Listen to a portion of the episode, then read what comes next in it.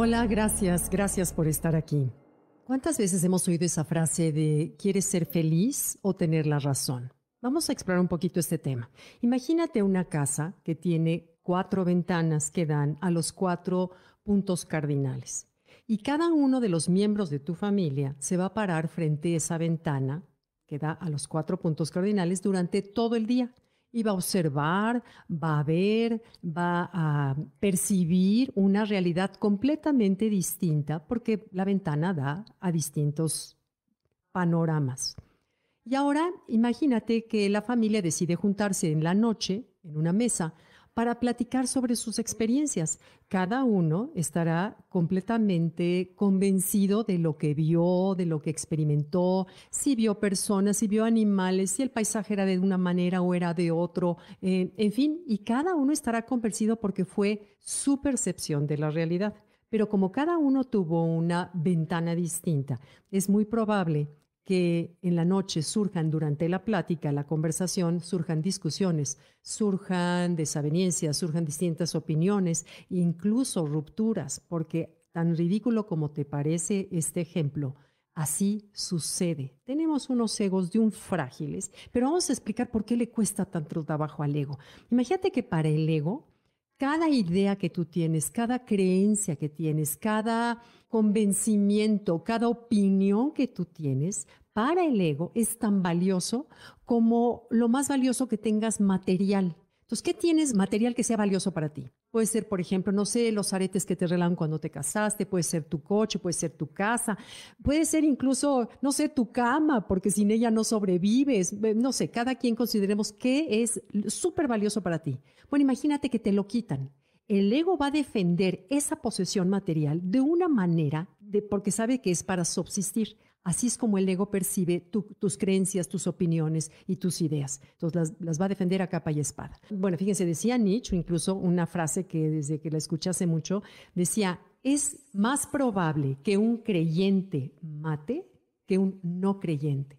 La frase es muy fuerte pero él dice que cuando te casas con las ideas, cuando te casas con una creencia, te deshumanizas por completo. Y vean cómo las guerras, la mayoría de las guerras se dan por creencias distintas, en religiones, en política o en discusión de litorales, pero es defender o una cosa material o una creencia. Y las peores guerras que han habido en la historia de la humanidad ha sido por defender creencias.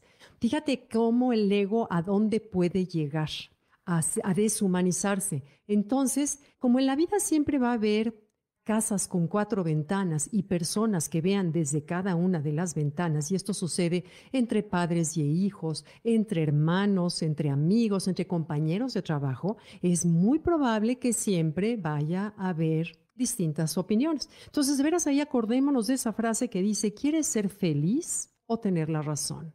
Porque es doblegar al ego y dejar pasar y decir, Ok, es tu opinión.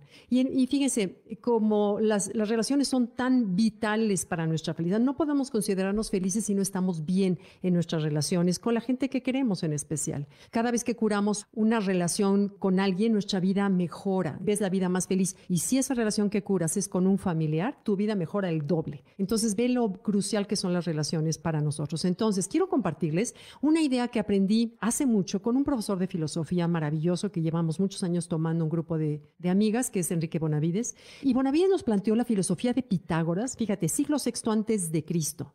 Pitágoras decía que todo en la vida, en el universo, se puede componer, interpretar, formar a base de matemáticas y geometría. Entonces, por ejemplo, él dice que si un 1 es un punto, eso sería un 1, matemática. Si le pones otro punto, se hace una rayita, se hace el 2. Si pones otro punto arriba, conviertes en tres y ya es una figura geométrica. Si le agregas otro punto, se convierte en un cuerpo. Así es como él interpreta todo en el universo. Pero, ojo, también situaciones anímicas se pueden interpretar de manera matemática. Y ahí es donde viene lo interesante. Él dice que tú solamente, la razón, solamente la puede tener el uno.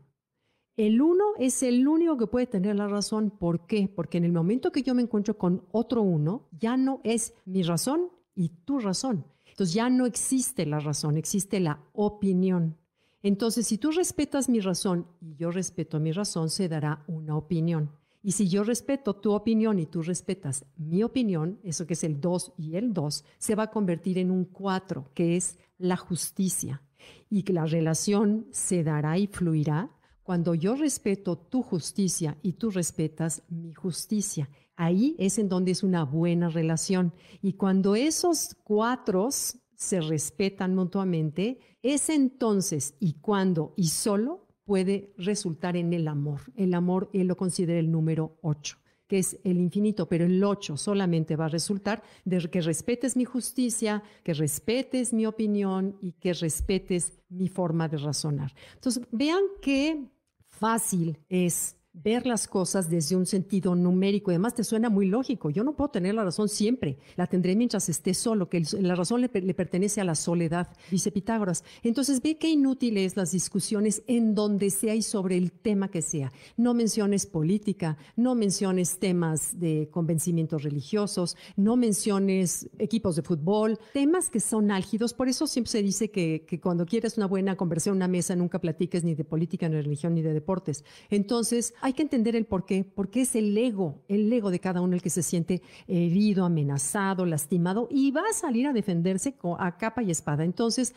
recordemos que la razón solamente le pertenece al uno y que ese, si nos acordamos de eso, podremos tener una mejor relación en cuanto a pareja, amigos, trabajo, y eso elevará nuestra calidad de vida y seremos un poco más felices de manera consciente. ¿Ok? Bueno, gracias. Nos vemos. Bye.